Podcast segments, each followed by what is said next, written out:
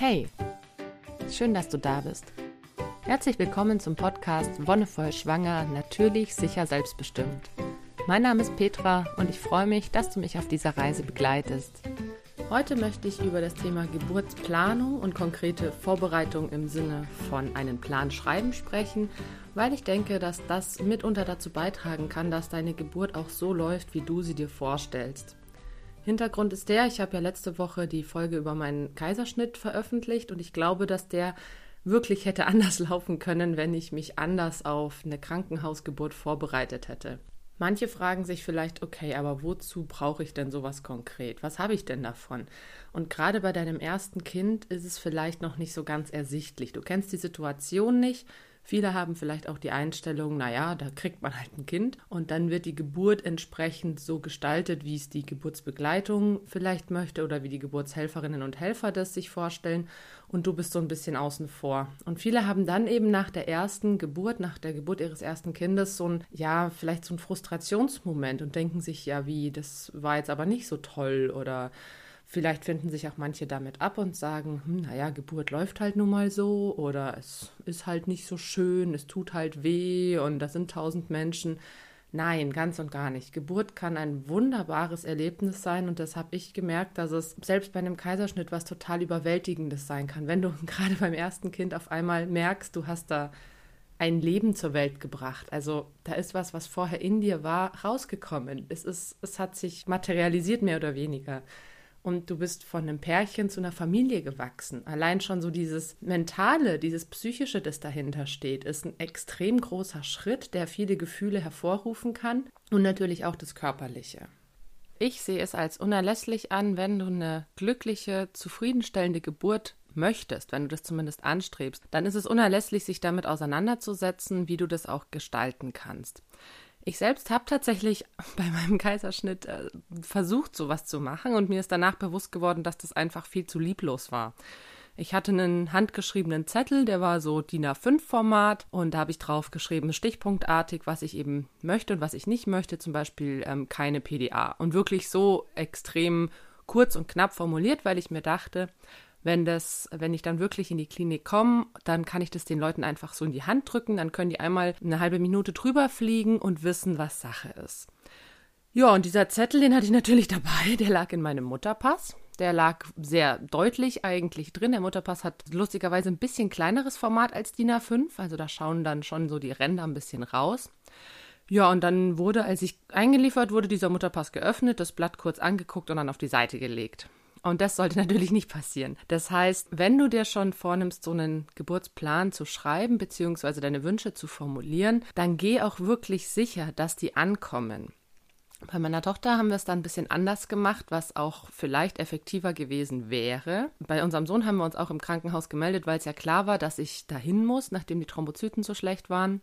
Und bei meiner Tochter haben wir uns Backup-mäßig angemeldet, schon mit dem Hintergrund, dass ich diesmal ein wirkliches Gespräch haben möchte. Also ich habe mir einen Termin geben lassen, nicht einfach nur um meine Daten aufzunehmen und zu sagen, ja, wir kommen dann vielleicht, wenn es nicht klappt, sondern ich habe konkret, ich glaube, mit der Hebamme dort eine halbe Stunde gesprochen, vielleicht sogar eine Dreiviertel. Also ich war ziemlich lang tatsächlich da mit der Hebamme, die war super nett und super freundlich und die hat auch mit mir nochmal über die erste Geburt gesprochen, was eben nicht so gelaufen ist. Und die hat sich dann selbst notiert, also die hat selbst ein Dokument angelegt und meine Wünsche entsprechend notiert. Das Ganze wurde dann in meine Akte dazugelegt und ich habe darauf bestanden, dass alle, die irgendwie dann, falls ich nochmal kommen sollte, mit mir Kontakt haben, das vorher lesen. Sie hat es dann tatsächlich auch, das fand ich ganz spannend, der Ärztin, die danach kam, um nochmal einen Ultraschall zu machen, in die Hand gedrückt und gesagt, okay, so sieht's aus. Da stand zum Beispiel auch drauf, dass wir eben das Geschlecht vorher nicht wissen wollen, sondern dass wir das dann selbst erst erkunden möchten. Und deswegen war es ja auch relevant, jetzt wenn der Ultraschall danach noch gemacht wird, dass da eben nicht sagt, ach ja, äh, schönes Mädchen oder schöner Junge, sondern dass da eben einfach nichts gesagt wird. Und dieses Gespräch war wirklich auch sehr gut, weil es einerseits in dem Krankenhaus stattgefunden hat, wo ja die erste Geburt nicht so gelaufen ist, wie ich wollte. Die Hebamme war super einfühlsam, hat mich sehr gut nachvollziehen können. Und das war einfach sehr gut, dass ich mich da auch wirklich aufgenommen gefühlt habe und wirklich das Gefühl hatte, dass das, was ich möchte, auch umgesetzt wird. Ich hatte dann auch gesagt, dass sowas wie Nabelschnur auspulsieren lassen, was vorher wirklich auch nur stichpunktartig auf dem Zettel stand, selbst, dass ich das beim Kaiserschnitt möchte und dass es eben mein Mann dann durchtrennen soll, die Nabelschnur oder wenn es geht, sogar ich selbst. Und das sind alles so Sachen, wo dann auch die Hebamme schon gesagt hat, okay, ja, das können wir gerne machen, wenn es eben von den Umständen her passt. Das ist natürlich immer, naja, so eine kleine Einschränkung, wenn es von den Umständen her passt. Letztendlich entscheiden Arzt oder Ärztin, ob die Umstände passen. Und da ist es halt super wichtig, dass du dann auf dein Recht beharrst. Es ist überhaupt kein Problem, zum Beispiel auch bei einem Kaiserschnitt zu sagen, die Uhr 1 wird erst nach dem Zunähen gemacht.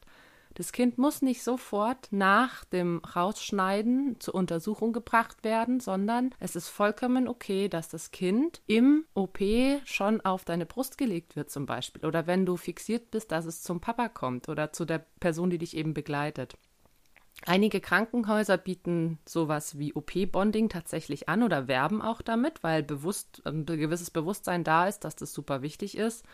Und gerade bei Frauen, die eigentlich eben keinen Kaiserschnitt möchten, ist das eine unglaubliche Erleichterung, um eine traumatische Geburt auch besser verarbeiten zu können.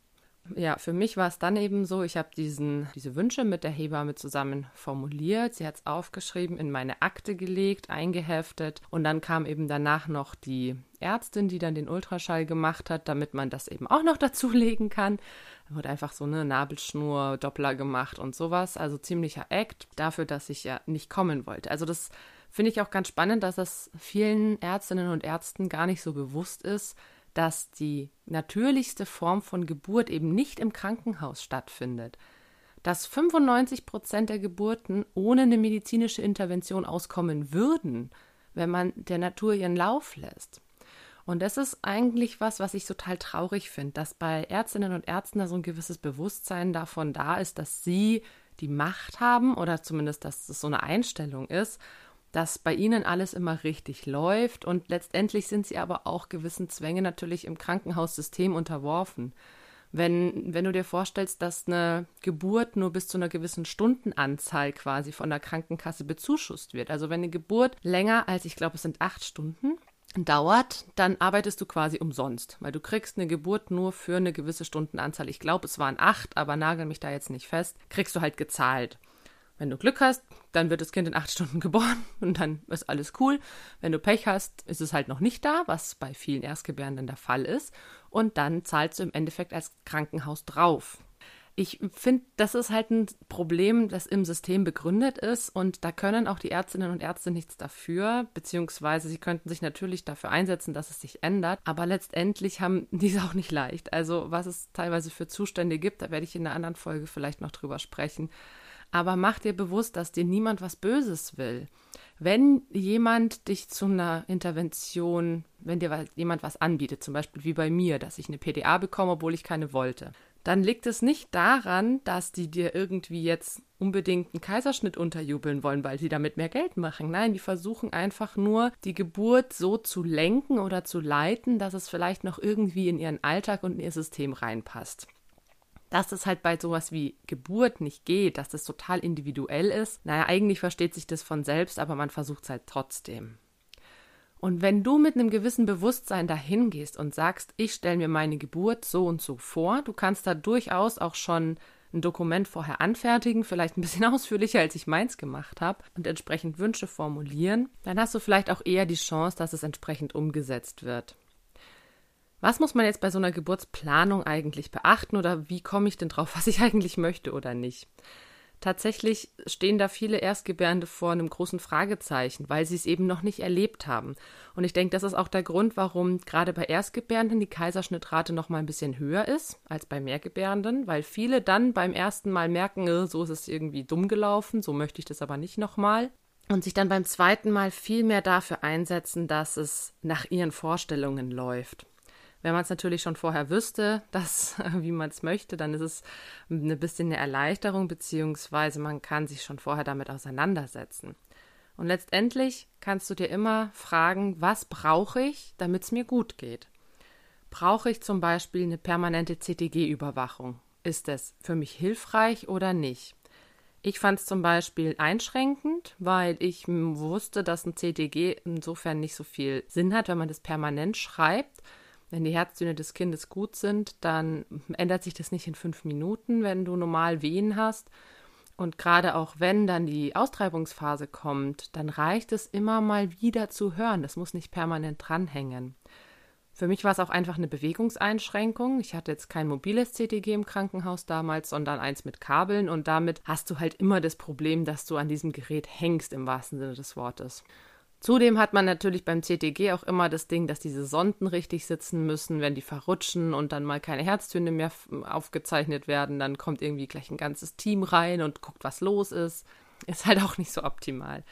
Ich habe es ja schon erzählt, bei meiner Tochter hatte ich wirklich nur eine immer kurzzeitige CTG-Überwachung. Das heißt, einmal kurz während der Wehe mal gehört, dann mal kurz in der Wehenpause und das reicht völlig. Und das ist auch viel entspannter, finde ich, als mit diesem komischen Gurt da um den Bauch rundherum. Aber das ist etwas, wie gesagt, das müssen alle Frauen für sich selbst entscheiden. Wenn du sagst, das gibt dir Sicherheit, da auch vielleicht zu sehen, wie sich die Herztöne entwickeln oder wie, wie die Wehen aufgezeichnet werden.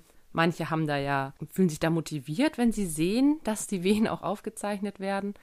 Ich für mich sage, naja, ich spüre es ja. Wenn ich es spüren kann, dann ist es mir unwichtig, ob ich es auch sehen kann auf irgendeiner Linie, die einen Ausschlag macht. Das nächste ist natürlich sowas wie Ausstattung im Zimmer. Was für ein Geburtszimmer gibt es im Krankenhaus? Welche Möglichkeiten gibt es? Ich habe es ja schon erwähnt, ich habe eigentlich auf diesem Zettel geschrieben, dass ich ungern auf dem Bett liegen möchte und möglichst viel Bewegungsfreiraum brauche. Tatsächlich bin ich dann, glaube ich, die letzten drei Stunden auf dem Bett gelegen. Zwar auch mal in der Seitlage und mal Position gewechselt, aber mit der PDA ging es halt dann auch einfach nicht mehr so gut. Und du musst dir immer bewusst machen, es gibt so viele verschiedene Positionen, in denen man Wehen veratmen kann, in denen Wehen bewältigt werden können und in denen auch Geburt stattfinden kann. Wenn du das erste Kind bekommst, wirst du das hoffentlich auch im Geburtsvorbereitungskurs ein bisschen vermittelt bekommen. Gerade kreisende Bewegungen, Beckenkreisen oder im Vierfüßler, das sind alles super Möglichkeiten, um mit den Wehen klarzukommen und gleichzeitig dem Kind so ein bisschen zu helfen, ins Becken zu finden. Zusätzlich kommt natürlich hinzu, dass auf dem Rücken liegen irgendwann super anstrengend wird, also weil das Kind drückt ja auch, es hat ein gewisses Gewicht. Die Vena cava, also die große Hohlvene, kann immer mal wieder auch abgedrückt werden, sodass du auch schlechter versorgt wirst und dein Kind. Und du kannst dir immer schon vorher Kliniken angucken. Ich meine, wenn du die Möglichkeit hast. Ne? Es ist leider auch so, dass viele Geburtsstationen zumachen und es nicht mehr so die Riesenauswahl gibt. Manche fahren schon ins nächste Krankenhaus irgendwie 30, 40, 50 Kilometer. Hier im Raum Erlangen haben wir halt das Glück, dass es in Erlangen eine Klinik gibt. In Nürnberg gibt es sogar zwei. Auch in Marburg war es damals so. Da hatte noch das Diakoniekrankenhaus eine Geburtsstation. Da hatte das Uniklinikum eine Geburtsstation. Da gab es das Geburtshaus. Dass du dir wirklich Sachen anguckst, dass du schaust, wo fühle ich mich wohl und was brauche ich. Brauche ich zum Beispiel eine Geburtswanne? Möchte ich das ausprobieren? Auch das gibt es in vielen Kliniken und wie möchte ich damit umgehen, wenn mich jemand zu etwas drängt oder mehr, naja, aufzwingt, in Anführungszeichen. Es kann sein, dass du in der Klinik bist und super entspannt in der Wanne deine Wehen verarbeitest, dass du eigentlich ein gutes Gefühl hast und irgendwann sagt jemand, ja, jetzt müssen sie aber mal raus aus der Wanne. Und dann würde ich immer fragen erstmal, warum? Wenn es dir in einer Position gut geht, dann ist es total wichtig, dass dir auch entsprechend erklärt wird, was da jetzt, was jetzt vor sich geht. Das hatte ich zum Beispiel, dass es dann irgendwann hieß, er, ihrem Sohn, wir müssen jetzt Blut abnehmen. Ich habe mir auch gedacht, ja, warum? Warum? Und das ist so super wichtig, da auch wirklich nachzufragen, wenn du was nicht weißt und dich nicht einfach blind in die Hände übergeben lässt. Das wäre so ein nächster Punkt für einen Geburtsplan, wenn das für dich in Frage kommt, dass du über alle Maßnahmen aufgeklärt werden möchtest, die durchgeführt werden. Zum Beispiel auch sowas wie Dammriss oder Dammschnitt während der Austreibungsphase. Das ist was, was früher irgendwie gemacht wurde, weil man dachte, naja, dann hat man mehr Platz. Also gerade so in den 80ern war das ziemlich üblich, dass standardmäßig ein Dammschnitt gemacht wurde. Heute ist es zum Glück schon wieder ein bisschen weiter verbreitet, dass man den Damm an und für sich in Ruhe lässt. Wenn er reißt, dann reißt er, dann heilt es auch meistens besser, als wenn es geschnitten wurde. Aber es gibt tatsächlich immer noch Kliniken, die das machen würden. Und da ist es auch ganz wichtig zu sagen, nee, ich möchte zum Beispiel nicht, dass ein Dammschnitt gemacht wird und wenn dann wirklich nur mit meiner konkreten Einwilligung. Oder auch ich möchte nicht, dass irgendwie die Fruchtblase eröffnet wird ohne meine konkrete Einwilligung. Und das ist was, ähm, das ist, finde ich, super schwierig, weil auch bei mir beim ersten Kind wurde die Fruchtblase eröffnet mit so einer Ansage aller, ich öffne jetzt die Fruchtblase, ja.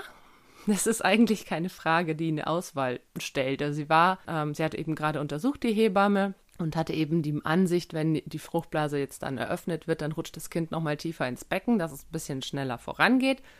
Und auch das ist ja was. Es ist schneller vorangehen. Es muss an und für sich nicht schneller vorangehen, wenn es dir gut geht. Und klar ist Geburt anstrengend und klar hat man immer wieder Momente, wo man sich denkt, boah, hol dieses Kind raus, egal wie. Das hatte ich auch.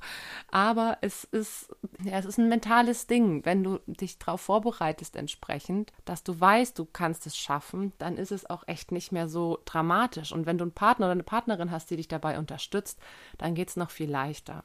Deswegen ist es super wichtig, darauf zu achten, wie solche Sachen formuliert werden. Und wenn du schon vorher sagst, das möchte ich nicht, dann ist für die Leute klar, okay, da muss man sich jetzt wirklich eine Einwilligung holen.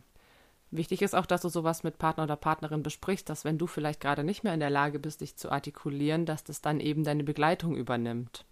Wenn du jetzt ganz konkrete Dinge wissen willst, wenn wir wirklich sagen, es ist dein erstes Kind, deine erste Geburt, die bevorsteht, worüber solltest du dir Gedanken machen? Und es fängt schon damit an, dass du dir erstmal natürlich einen passenden Geburtsort aussuchst. Darüber habe ich ja schon gesprochen, eher familiärer, zu Hause, Geburtshaus, Klinik, was auch immer.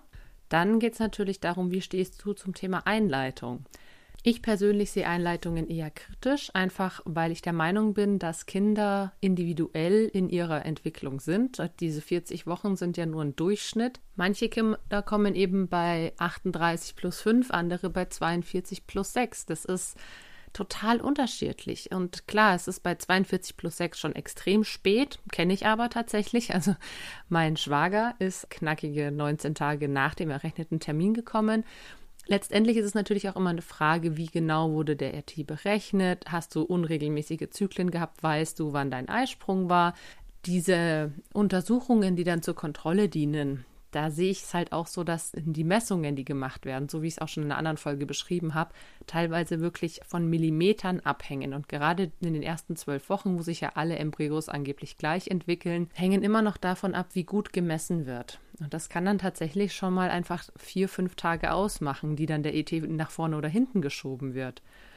Und nach der zwölften Woche, wenn sowieso die individuelle Entwicklung anfängt, dann kann man es eigentlich eh nicht mehr sagen. Ich finde es auch kritisch, zum Beispiel in der 30. Woche nochmal einen ET zu verschieben, nochmal umzudatieren. Es gibt einfach große Kinder und kleine Kinder. So ist es. Es ist einfach eine vielfältige Lebensart. Es ist hängt von den Eltern ab, von den Genen, von der Ernährung, von den Umwelteinflüssen, die der, der Schwangeren ausgesetzt sind. Und es ist so viel, was das Kind im Wachstum mit beeinflusst, dass ich es super kritisch finde, da zu sagen, okay, es müssen alle irgendwann 40 plus 0 geboren werden, was einfach Quatsch ist. Man hat ja sowieso einen Spielraum, das finde ich schon ganz gut, den Ansatz zu sagen, alles zwischen 37 plus 0 und 42 plus 0 wird ja als termingerecht bezeichnet. Dennoch ist es so, dass viele Krankenhäuser zum Beispiel anfangen, bei 40 plus 3 einzuleiten. Aus irgendwelchen Gründen, weil man sich denkt, hm, naja, jetzt soll es dann doch langsam losgehen, weil man versucht, die Fruchtwassermenge zu bestimmen, was finde ich auch sehr schwierig ist, oder das Kind nochmal vermisst oder was auch immer für Gründe. Wenn du wirklich bei dir bist, wenn du dich gut fühlst und wenn du merkst, deinem Kind geht es auch soweit gut, dann finde ich, ist es total legitim, Einleitungsversuche auch abzulehnen. Auch wenn es einen vermeintlichen Grund wie Diabetes oder sowas gibt, dann musst du da auch echt immer dir überlegen, okay, was habe ich davon? Viele Einleitungen enden dann tatsächlich in einer sehr interventionsreichen Geburt, vielleicht sogar mit Sauglocke oder Kaiserschnitt. Und das ist ja das, was eigentlich die meisten nicht wollen. Wo eine Einleitung Sinn machen kann, das sage ich trotzdem immer dazu. Ich finde es gut, dass es in gewissen Situationen diese medizinischen Möglichkeiten gibt, ist zum Beispiel bei einem vorzeitigen Blasensprung. Das heißt, die Blase springt und du hast noch keine Wehen, die setzen auch nicht ein dann kann man mit sanften Methoden versuchen, die Wehen in Schwung zu bringen, in Gang zu bringen und damit die Geburt eher zu beschleunigen, in Anführungszeichen. Aber auch hier kannst du sagen, okay, sobald die Geburt mal wirklich losgegangen ist, sobald regelmäßige Wehen da sind, kann man auch auf zum Beispiel die Gabe von Oxytocin wieder verzichten oder auch je nachdem, nach mit welcher Methode eingeleitet wird. Auch das solltest du dir vorher überlegen oder im Krankenhaus nachfragen. Es gibt so viele verschiedene Methoden, mit Gel, mit einem Ballonkatheter, mit Oxytocin. Fragt da wirklich nach, was gemacht wird, was als erste Methode vielleicht auch gemacht wird und wie lange sowas gemacht wird. Denn ich sehe es auch irgendwie schwierig zu sagen, hm, naja, wir leiten jetzt einfach mal ein bei 38 plus 0 und gucken, was passiert, weil der Körper, der wird dadurch auch belastet. Das ist einfach anstrengend. Wenn du dir denkst, dass du dann irgendwie drei, vier Tage im Krankenhaus bist und dauernd Gel bekommst, unregelmäßige Wehen hast, aber es noch nicht so wirklich was gibt, dann ist es natürlich auch eine Belastung und diese Belastung kann sich wieder in Stress umwandeln. Und du weißt, wenn du schon länger dabei bist, Stress ist der absolute Killer für eine natürliche Geburt, weil dein Körper sich dann verschließt und sich nicht bereit erklärt, in der stressigen Situation dieses Kind auf die Welt zu bringen. Wenn du dich so mit der Frage Einleitung ja oder nein auseinandergesetzt hast, dann wäre zum Beispiel auch das nächste, sich zu überlegen, was für andere medizinische Interventionen lasse ich zu. Wenn du ins Geburtshaus gehst oder zu Hause, dann hast du da sowieso eine, nur eine sehr geringe Auswahl, beziehungsweise auch was Schmerzmittel angeht. Medizinische Intervention bedeutet eigentlich, dass mit einer medizinischen Methode irgendwie die Geburt beeinflusst wird. Und es kann zum Beispiel schon mit dem Legen von einem Zugang anfangen. Denn das fand ich einfach immer super unangenehm. Also auch außerhalb meiner Schwangerschaften, wenn ich mal so im Krankenhaus war, fand ich Zugang legen immer eins der unangenehmsten Dinge, weil du hast dann da dieses Röhrchen und klar, das wird super gut abgeklebt, aber irgendwie hat sich's für mich nie gut angefühlt. Es hat manchmal auch wehgetan, ja. Oft hat es auch nicht wehgetan, aber trotzdem war da dieses Ding an mir dran, das ich irgendwie eigentlich gar nicht haben wollte. Und je nachdem, wenn du in ein Krankenhaus kommst, wo du sagen kannst, ich möchte nicht von vornherein den Zugang und sie dir das bestätigen und sagen können, okay, ja klar, können wir machen, ist es schon mal ein gutes Zeichen, dass sie tendenziell auch pro natürlich gebären sind wenn schon von vornherein reingeredet wird, nee, nee, den brauchen wir aber und es ist total wichtig, dass der liegt, ist es erstens Quatsch. Ein Zugang kann auch in einer stressigen Situation, wenn es jetzt wirklich zu einem Notkaiserschnitt oder was auch immer kommen sollte, kann Zugang trotzdem sehr schnell gelegt werden. Das ist eine Sache von 20 Sekunden und auf 20 Sekunden kommt es nicht an. Es ist eine Erleichterung. Es ist schlicht und ergreifend eine Erleichterung fürs Klinikpersonal, wenn sie in der in Anführungszeichen ruhigeren Zeit, in der Eröffnungsphase, die Pehenpausen zum Beispiel nutzen können, um dich da schon mal auf sowas vorzubereiten. Es ist da wirklich aus eigenem Interesse einfach gehandelt. Aber du hast in jeder Klinik das Recht, auch einen Zugang erstmal abzulehnen, solange es keine medizinische Notwendigkeit dafür gibt. Genau, dann das Zweite, was damit, finde ich, reinspielt, ist die, ist die Frage PDA, ja oder nein. Und damit verbunden natürlich generell, welche Schmerzmittel kannst und möchtest du nehmen. Einige haben ja zum Beispiel auch Allergien. Eine Bekannte von mir, die kriegt einfach standardmäßig Morphium, weil sie auf fast alles andere allergisch ist. Bei uns in Erlangen habe ich gehört, gibt es tatsächlich die Möglichkeit, Lachgas zu verwenden.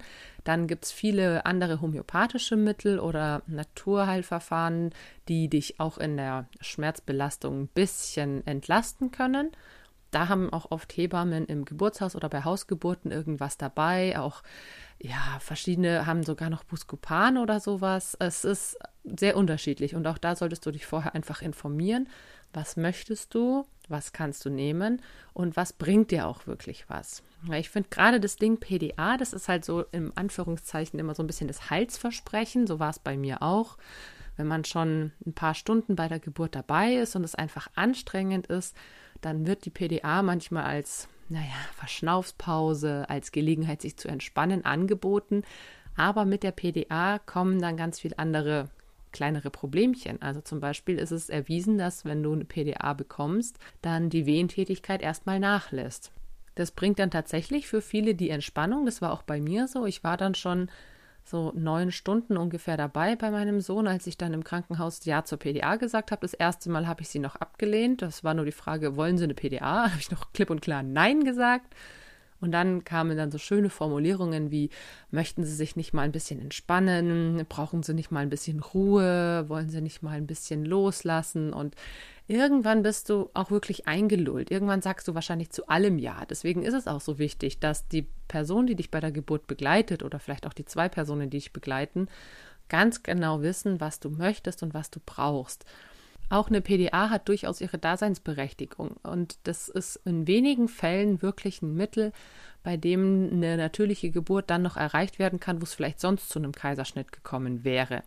Also wo Frauen zum Beispiel auch extreme Wehenstürme haben, mit denen sie nicht fertig werden oder wenn Frauen wirklich kurz vor der Verzweiflung sind. Das passiert zwar, würde ich mal sagen, häufiger unter der Geburt, Aber es sind wenige Situationen, die wirklich auf eine PDA, ich sag mal, angewiesen sind, um quasi Schlimmeres zu umgehen. Und es gibt so viele Alternativen zur PDA und gerade was die Schmerzen angeht, ist es auch die Methode, die natürlich am invasivsten ist. Du kannst dir vorstellen, also siehst es nicht, aber du kannst es dir vorstellen, du wirst ja auch entsprechend aufgeklärt, dass da wirklich jemand mit einer Nadel in dein Rückgrat sticht. Das ist ja eine Betäubung von einem gewissen Wirbel, ich weiß jetzt auch nicht mehr welcher, irgendwo im Lendenwirbelbereich abwärts. Du hast noch ein Empfinden, du spürst deine Beine noch, aber du spürst keinen Schmerz mehr. Das ist eine ganz abgefahrene Erfahrung, auch als dann der Kaiserschnitt bei mir gemacht wurde. Ich habe gespürt, dass da Hände in mir drin sind, die dieses Kind rausholen, die die Plazenta ablösen, aber es gab keinen Schmerz. Da werden eben diese Schmerzrezeptoren ja außer Kraft gesetzt. Und das ist schon ziemlich abgefahren. Ich habe zum Glück mit der PDA dann danach auch keine weiteren Probleme gehabt, aber ich kenne Frauen, bei denen war oder ist auch ein bestimmter Bereich in der Leiste zum Beispiel taub geblieben. Oder die hatten unglaublich Probleme danach wieder auf die Beine zu kommen, weil es entweder ein bisschen schlecht gestochen war oder weil einfach der Körper das nicht so gut vertragen hat. Deswegen überleg dir das wirklich ganz gut vorher, ob du das möchtest oder nicht. Viele Frauen denken, sie brauchen unbedingt eine PDA und ohne PDA gibt es keine Geburten. Das ist Quatsch. Das wird gerne so vermittelt, aber letztendlich hat jede Frau die Kraft, auch ohne irgendeine Schmerzmedikation durch eine Geburt zu gehen. Das hatte ich ja bei meiner Tochter. Und es ist auf jeden Fall ein viel intensiveres Erlebnis. Genau, und dann kannst du dir einfach noch darüber Gedanken machen, wie viele Leute sollen maximal im Kreissaal sein. Wenn du nicht gefragt wirst, stehen im blödsten Fall dann irgendwie noch eine Horde Studenten um dich rum, die dich, naja, je nachdem, was für eine Geburt du hast. Es ist natürlich wichtig, dass die Leute was lernen. Also auch Hebammen, Schülerinnen lernen ja nur dadurch, dass sie dabei sind. Aber du musst es dir bewusst machen. Das ist nicht dein Bedürfnis. Oder wenn es nicht dein Bedürfnis ist, dann artikulier das entsprechend. Es gibt Menschen, denen macht es nichts aus, dann sollen die das bitte auch so machen. Aber wenn du weißt, du brauchst einfach Ruhe um dich rum und nicht irgendwie zig, also weiß ich nicht, bei einer Bekannten von mir waren halt einfach 20 wildfremde Menschen im Raum. Sie hatte auch eine Geburt aus Beckenendlage, eine spontane, was natürlich selten ist. Ihr war es tatsächlich egal. Sie hat gemeint, ja, nee, komm, macht ihr mal, guckt da, lernt was. Für mich hätte es nicht gepasst. Also ich hätte es wirklich nicht können. Dann sind es noch so Sachen wie Ultraschall und vaginale Untersuchungen. Auch das sind Dinge, die auf ein Minimum reduziert werden können. Wie gesagt, ich hatte bei meiner Tochter nur immer ganz punktuellen ähm, Ultraschall, äh, ganz punktuelle Herztöne, CTG. Ultraschall wird während der Geburt eigentlich sehr selten gemacht. Bei mir wurde es bei meinem Sohn gemacht, einfach um zu gucken, wie er jetzt ins Becken rutscht und weil er eben sich nicht richtig eingestellt hatte. Viele dieser Untersuchungen führen aber auch tatsächlich ganz häufig zu einer Verunsicherung. Zum Beispiel, wenn CTG geschrieben wird und eben die Herztöne mal abfallen oder die Wehen mal nicht mehr so gut sind oder gerade auch bei vaginalen Untersuchungen. Es wird teilweise eine stündliche Untersuchung gemacht oder alle zwei Stunden. Gerade wenn es dein erstes Kind ist, kann es sein, dass da einfach nicht viel Fortschritt ist. Du kommst irgendwie ins Krankenhaus, bist bei zwei Zentimetern und danach nach zwei Stunden bei drei Zentimetern. Und es kann erstens für dich total frustrierend sein, weil du dir denkst, oh Gott, und jetzt habe ich ja schon so viele Wehen gehabt und es passiert irgendwie nichts. Zweitens ist es natürlich auch immer ein Anhaltspunkt fürs Klinikpersonal, wie schnell geht es denn voran? Und je besser sie Bescheid wissen, also es ist natürlich auch so ein bisschen der Segen vom Nichtwissen, wenn wir nicht wissen, wie weit wir sind oder wenn wir nicht wissen, wie weit die Geburt fortgeschritten sind, dann können wir da auch viel unbefangener rangehen, sowohl wir als Gebärende, aber auch das Klinikteam. Das fängt dann nicht schon an, irgendwie auf die Uhr zu gucken und zu sagen, oh ja, aber langsam sollte doch mal. Es ist tatsächlich auch erwiesen, dass Geburten mit weniger vaginalen Untersuchungen schneller gehen als die mit vielen. Einfach weil nicht diese, ja, dieser Druck aufgebaut wird. Naja, eigentlich solltest du jetzt aber schon bei sieben Zentimetern sein oder was auch immer. Viele Frauen sind zu diesem Zeitpunkt schon voll eröffnet. Ja, mein Gott, du halt nicht. Oder es ist, es ist halt auch wieder nur ein Durchschnitt. Also auch hier überlegst dir, und vaginale Untersuchungen sind ja auch nochmal ein Thema für sich, die finde ich einfach von fremden Menschen super unangenehm. Dann ist es natürlich auch wieder was, was dich in deinem vegetativen Nervensystem beeinflusst und was in einer gewissen Weise Stress oder Unbehagen auslösen kann. Und klar wird sich dann der Muttermund nicht so schnell öffnen, weil du dich nicht richtig entspannen kannst. Ich weiß, die Neugier ist manchmal groß und man will selber gerne wissen, aber versuch's einfach bis zum letztmöglichen Punkt rauszuzögern. Wie lange kannst du es aushalten, ohne zu wissen, wie weit dein Muttermund geöffnet ist? Und wenn du so wie ich zum Beispiel auch NFP gemacht hast, bevor du schwanger wurdest, dann kannst du es einfach auch selber mal tasten. Kannst auch, bei vielen geht es noch, manche haben Probleme am Bauch quasi vorbeizukommen, aber ich kenne viele, die doch noch rankommen und selbst tasten können, wie weit sie sind. Auch da kann zum Beispiel deine Hebamme oder irgendjemand, den du kennst, vielleicht sogar dein Partner, dir ein viel besseres Gefühl vermitteln. Lass die Hebamme tasten und du sagst so, okay, du willst erstmal nur wissen, wie es aussieht, ohne irgendeinen Kommentar. Und die Hebamme kann zum Beispiel auch deinem Partner, deiner Partnerin zeigen, wie es geht. Und dann könnt ihr das erstmal in Ruhe zu Hause entspannt machen, bevor ihr überhaupt irgendwo hinfahrt. Was manchmal noch so angesprochen wird, ist natürlich auch, dass mit jeder vaginalen Untersuchung auch die Gefahr von Keimen und so erhöht wird. Ja, klar, aber ich meine, das ist halt was, eigentlich sollte es selbstverständlich sein, dass sich alle Menschen, die irgendwie im Geburtsbereich arbeiten oder damit dir die Geburt vollziehen, sich ordentlich die Hände waschen, ordentlich hygienisch arbeiten. Deswegen finde ich dieses Hygieneargument immer so lala, muss ich mal sagen.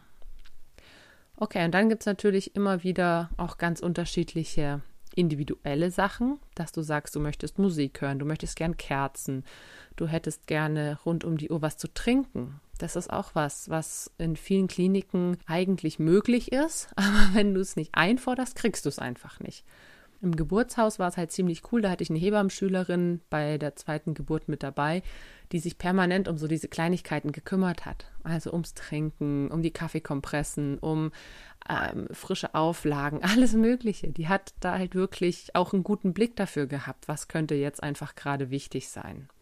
Wie du siehst, das Thema Geburtsplanung ist ein relativ großes, ein ziemlich weites Feld, aber wie gesagt, je genauer du dir das vorher überlegst, desto kleiner in Anführungszeichen ist vielleicht die Enttäuschung danach, beziehungsweise desto genauer kannst du auch einfach deine Bedürfnisse umsetzen und artikulieren, was halt so super wichtig ist. Nimm dir da gerne auch nochmal die Zeit, gerade im Mutterschutz. Das, das, ist krass, bei mir fängt heute der Mutterschutz an. Und viele Frauen ähm, ja, haben so eine Lethargie oder vielleicht so eine Langeweile, die sie irgendwann empfinden, wenn sie eben nicht mehr so was Regelmäßiges zu tun haben, wie eine Arbeit nachzugehen oder so. Oder die haben einfach schon fünfmal das Haus aufgeräumt oder die Wohnung. Warum sollte man jetzt nochmal aufräumen? Mach dir da wirklich einfach Gedanken über deine gewünschte Geburt. Es gibt auch viele Bücher, zum Beispiel Wunschgeburt oder alles Mögliche, dass du dir das wirklich mal bewusst machst, damit es auch für dich ein bereicherndes und wunderschönes Erlebnis werden kann. Und klar gibt es dann immer mal Fälle, wo es eben nicht so läuft. Ich meine, wie bei meinem Sohn. Mein Gott, ich habe es mir so gewünscht und es hat halt nicht geklappt. Ich sag immer, dann hat es irgendeinen Sinn gehabt und dann verzweifel nicht. Mach dir, wenn du nochmal mehr Kinder planst, auf jeden Fall für die zweite Geburt wieder einen wunderschönen Geburtsplan. Und bei mir hat es funktioniert. Hab keine Angst, dass dann irgendwie die Enttäuschung noch größer ist oder so. Nein, freu dich drauf, stell's dir vor, mach dir einen Plan und tu alles dafür, dass er auch umgesetzt wird und weise deine Begleitung entsprechend ein. Das war's soweit zum großen inhaltlichen Block. Ein kleines Update natürlich noch zu meiner momentanen Situation. Wie gesagt, sechs Wochen vor Entbindung. Es ist echt krass, wie schnell die Zeit vergeht. Ich habe jetzt wirklich Zeit, den Mutterschutz auch mal zu genießen und mich da lang zu machen. Und tatsächlich brauche ich das, weil ich inzwischen merke, dass leider wieder mal etwas früher Übungswehen eingesetzt haben. Über Wehen werde ich nochmal eine eigene Folge machen. Übungswehen, Geburtswehen, generell Schmerzen. Ich merke, dass es anstrengend wird und dass ich mich einfach ein bisschen zurückziehen muss, was sehr schade ist, aber was ein gutes Zeichen ist, dass ich da meinen Körper entsprechend wahrnehmen kann und hoffentlich auch entsprechend handeln kann. Nächsten Freitag kommt dann die Folge zur Geburt meiner Tochter, die wirklich sehr bereichernd und unglaublich schön war. Würde mich freuen, wenn du reinhörst und wenn du da einfach für dich was Positives draus ziehen kannst. Und dann geht es in zwei Wochen weiter mit Schwangerschaftsbeschwerden, wie du denen begegnen kannst, wie du sie für dich vielleicht lindern kannst, von wirklich der vierten Woche bis zur vierzigsten, von müden oder schweren Beinen bis hin zu Übelkeit, Sodbrennen, was auch immer, alles, was es so geben kann, möchte ich dir einfach ein paar Tipps mitgeben, die mir geholfen haben, mit denen ich ganz gut klargekommen bin oder auch Erfahrungen von anderen Frauen eingesammelt habe. Danke, dass du heute dabei warst. Danke fürs Zuhören. Und wenn dir die Folge gefallen hat, lass gerne einen Kommentar oder eine Bewertung da. Und dann hören wir uns bald wieder. Bis dahin wünsche ich dir alles Gute und noch einen wonnevollen Tag.